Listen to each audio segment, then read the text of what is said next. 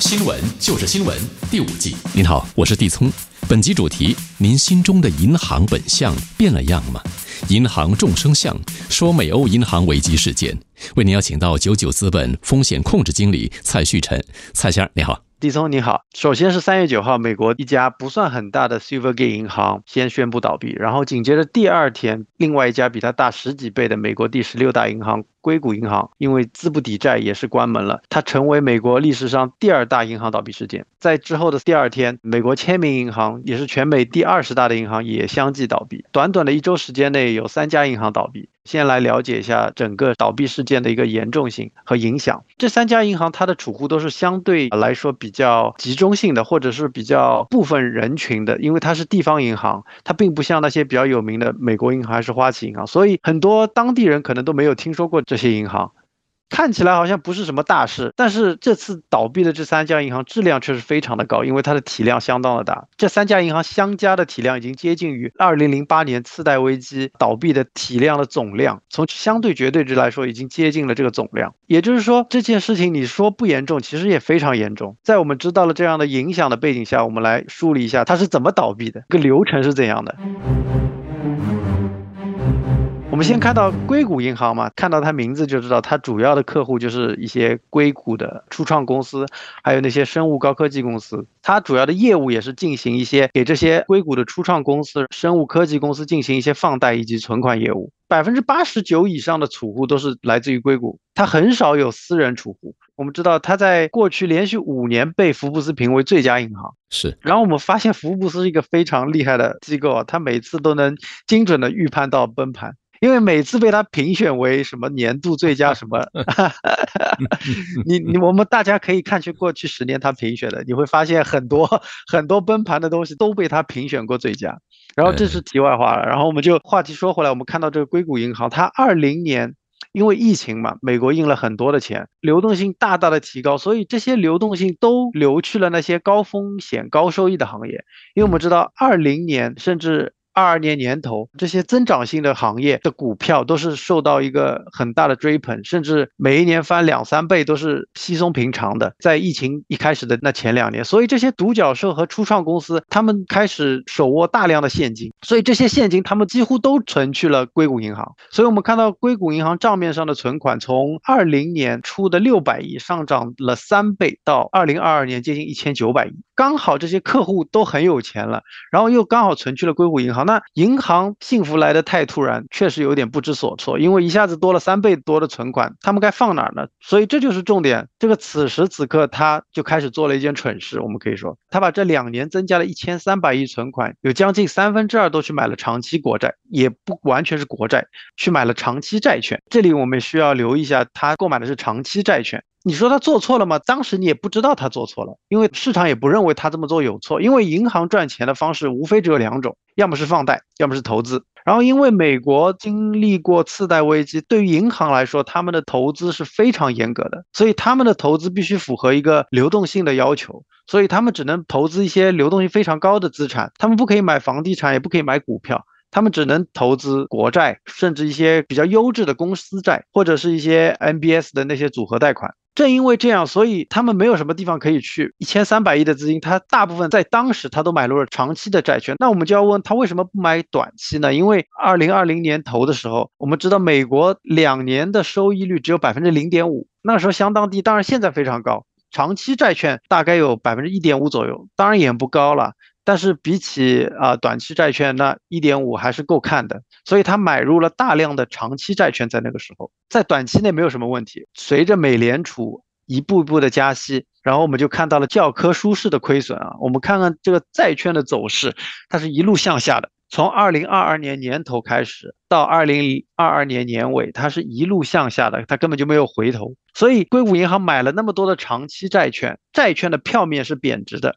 很多听众可能不太了解，我们想的是买债券，债券就是它有一个收益率嘛。我举个例子，就是债券，比如说我买了一个十年的债券，它的收益率哪怕只有百分之一，那我也不会亏损嘛。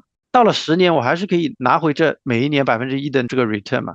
是，但是那它何来的亏损呢？这里就涉及到一个债券，它有自己的票面价值，由于它的利息上涨，所以债券的票面价值不断的下跌，导致它账面出现了浮亏。所以我们这里看到债券它并没有亏损，它只是浮亏，它们并没有实亏。就就好像我们炒股票，很多时候我们炒股票知道，我们不割肉，我们不平仓，我们就没有亏嘛。对吧？我们还手持股票，但是那可能你的浮亏已经很高了，是，所以这就是硅谷银行的问题，它一直处于一个浮亏的状态，因为债券一直在下跌。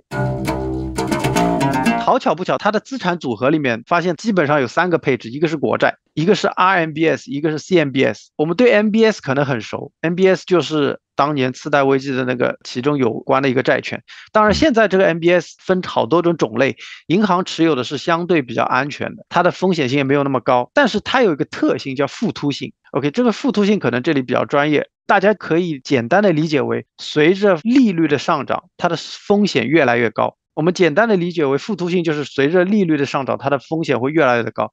所以在美联储这一波飞快的加息之后，所以它的风险变得非常的大。然后硅谷银行的高层决策又没有进行一个对冲，嗯，它完全没有对冲，因为过去可能它二十年来都是这样的。但问题是，过去二十年美联储并没有这么疯狂的加息，是 OK，所以它没有进行对冲，所以它账面上就出现了一个疯狂的浮亏，大概将近一百五十亿美元。然后我们再看一下它资产规模是一九百亿，其实你说一百五十亿大吗？其实也不大，也就不到它百分之十的存款。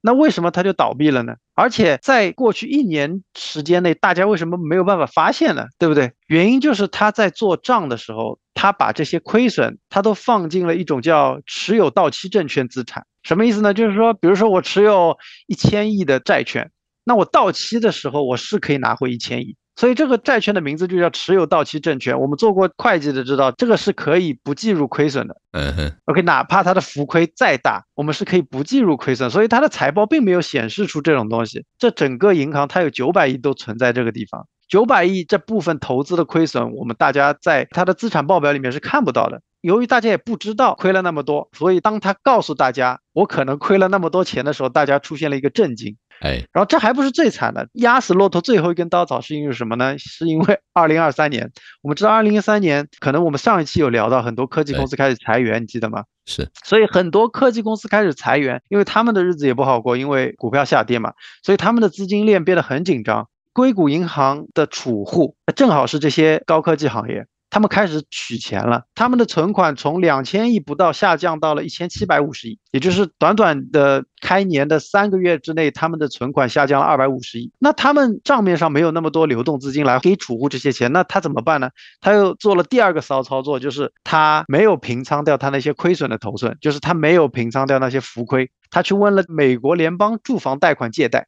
借了三百亿美金，这也就是压死骆驼的最后一根稻草了。他发现，哎，这好像是个无底洞，因为不停的有人想要取款，然后现在的借贷利息又那么的高，我的投资又一直在亏钱，所以他发现这是一个无底洞，所以他想了一个 一劳永逸的昏招，索性告诉大家我就亏了。他接下来就做了一步很臭的棋，就是在三月八号，我们知道三月八号下午他发布了一个消息了，就是说他宣布他要卖掉二百一十亿的一个债券来实现这个亏损。从浮亏变成实亏了，实亏十八亿美金。然后大家其实从这里开始就可以推算了，你知道吗？你卖掉二百亿，你要亏十八亿；你一共持有九百亿，那你一共亏多少亿？是对不对？而且你先卖掉的肯定是亏的最少的那一部分，对不对？所以大家一下子就知道，我的天呐，你竟然亏了那么多，这也就算了。然后他同时还要发行优先股，然后再融资二十二点五亿美金，也就是他告诉大家，我卖了二百亿的国债，我还不够，我还需要融资。无疑就是告诉大家，来来来，我亏钱了，大家快给我钱，不然我活不了了。所以那些华尔街的那些 VC 就是风投，嗅觉都非常敏锐的，他们告诉旗下所有的那些他们投资的那些初创公司，赶紧从硅谷银行把钱都取出来。所以一天，硅谷银行就收到了四百二十亿的取款请求，一天就四百二十亿，所以他第二天就只能宣布倒闭了，他没有办法给那么多钱。就是一些健康的银行，你一天你要取出四分之一的存款额，那也是做不到的。所以我们就发现，这些美国第十六大的银行在四十八小时内就紧急的倒闭了。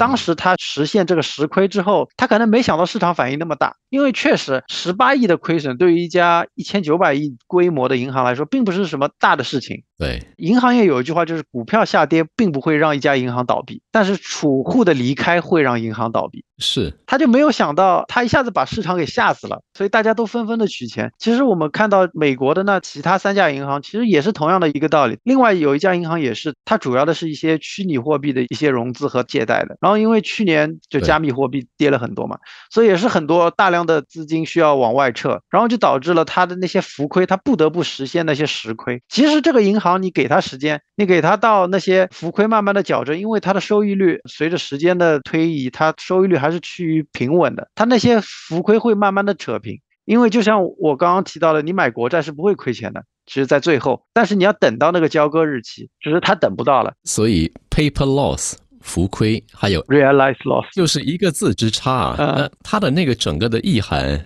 又出现了翻天覆地的一个改变。那么再来第二点呢，这回美国联邦储备局以及美国政府，哎，他们的反应非常之快。其实我们看到的反应快，可能你是对比零八年的那种反应。首先是零八年雷曼，它不是一个商业银行，它是一个投行。政府在救投行的时候，它是有一点心理压力的，它背负着一个道德压力，就是因为投行它做了很多的措施，你知道，他明明知道这个风险在哪里，他还是去做了这些东西。所以说你再去救他，你是背负道德压力的，所以他当时他没有救。而这次不一样，这次因为政府可以肆无忌惮的救，因为他救的不是银行。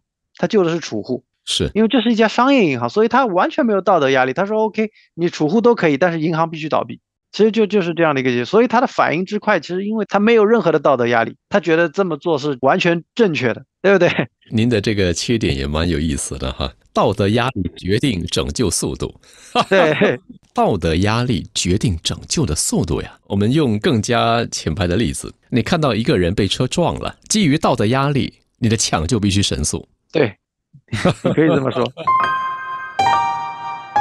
我们就从这件事情，你就发现银行业其实它是一个我们老百姓认为最安全的地方，对不对？对。但其实它又是风险相当高的地方。我们有一句话叫是银行平时是不出事的，但银行一旦出事，它一定是大事，因为没有一间银行，没有任何一间银行经得起它百分之一百的储户提款。是你是不是觉得很讽刺？我们把所有的钱存在银行。哎，他又不能接受所有的人一起来取款，就哪怕我们最近因为传的很火的那个银行排名，新加坡的三间银行都排的挺高的嘛，对吧？排前五，但是没有一家银行可以接受所有的储户一起取钱，也就是这样的原因，所以他倒逼着银行不得不。隐藏一些东西，然后监管也是知道这个，他又要帮助银行去隐藏一些东西。然后很有意思的是，你越想藏着掖着，越是不小心被外界知道了一点点风声，大家都像惊弓之鸟一样，因为他知道银行一旦出事，他一定是大事。因为我觉得现在这个社会，任何一个可能二十岁出头的年轻人，他都知道没有一间银行经得起所有的储户都来取钱。所以很简单，就是今天有一个人跟你说，哎，这间银行的钱好像很危险，哪怕是我们举个例子的，哪怕是 DBS，只是举例而已啊。哪怕我我一个朋友跟我说，哎，你知道吗？DBS 最近好像资金很紧张，我做的第一件事情一定是把所有 DBS 的钱全部取走，放去我认为更大的一间银行或者更安全的一间银行。这是没有办法，这就是人性。所以我们发现，再好的模型，再好的风控，也无法压得住人心，因为人心的操作是统一的。银行它自认为它做了一个很好的风险管控，因为它做了很多相关性接近零的一个投资，比如说它哎投资了这里，投资了那里，它这些东西它表面上看起来相关性是没有的，但它所有的储户都是人，人的相关性又是正的，所以人的行为也都是一样的，所以人才是最最大的风险。特别是在一些资本主义社会，就是说，银行是没有权利阻止你取款的。一旦他阻止你取款，那他就背负着很大的信用危机，那一定会更多人要取款，他离倒闭其实就不远了。这就是很有意思的一个东西。最近一直有在想一个东西，就是说，银行是一个公平的一个机构，对不对？它应该是一个信任度极高的机构。但很有意思的是，你你觉得这种绝对的安全是存在的吗？绝对不可能，绝对对。所以说，你就发现绝对的安全是并不存在的。哪怕你在家里放保险箱，那也不是绝对的安全，对不对？我就发现世界上绝对的安全这样东西可能并不存在。那为什么我们还要去构建一个绝对安全的世界呢？所以银行的存在其实它有必要吗？它有必要，它就是帮我们用一些条条框框，用一些规则，用一些法律来让我们无限的接近这个绝对安全。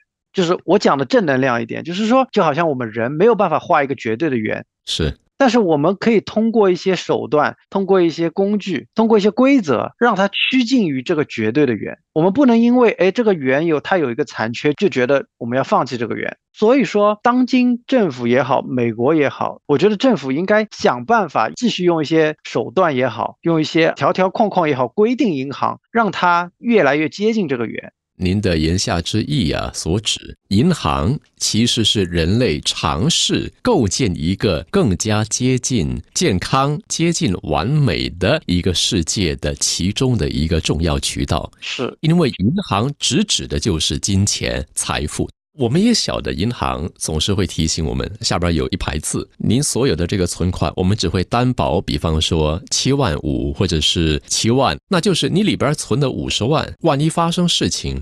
最后，银行担保的就是那七万五。其二，我们也晓得，我们所存入的每一块钱或每一分钱，银行就能够外借，比方说多个十倍，他没法承担 所有人一起去提取存款的一个动作，对不对？是。所以从这两点来看，你认为公平吗？肯定是不公平啊！所以我们发现，银行并不是要公平。你要知道，运营银行的这个人，他是希望越不公平越好。因为他在政府规定的那些条条框框里寻找不公平来盈利，但是政府又如何让他们在能够生存的前提下又进行一个绝对的公平？你知道，它就是一种较量。哎，所以我我们希望的是银行有一个公平，但银行的运营者他当然不是希望构建一个公平的银行，不然他赚什么钱？他就是两股力量在那边较劲。我只说，我是说，我们心中的那个银行是人类希望达到一个绝对安全的一个产物。但现在实质运营银行的人，他并不希望绝对的安全或者绝对的公平，他并没有朝这个目标发展。所以刚刚蔡先生您说了一句很重要的话：我们每个人心中的那家银行与现实生活中的那个银行是霄壤之别的。是我们心中期盼的银行是要公平。没法绝对，但至少也不要太离谱，对吧？对。当然，是生活中的银行是越不公平越好，否则我怎么一年赚个一千多万的那个年薪呢？对吧？对。啊，那一般普通百姓看了之后啊，心里怎么会觉得公平呢？好，我们说到这儿，先小歇一会儿。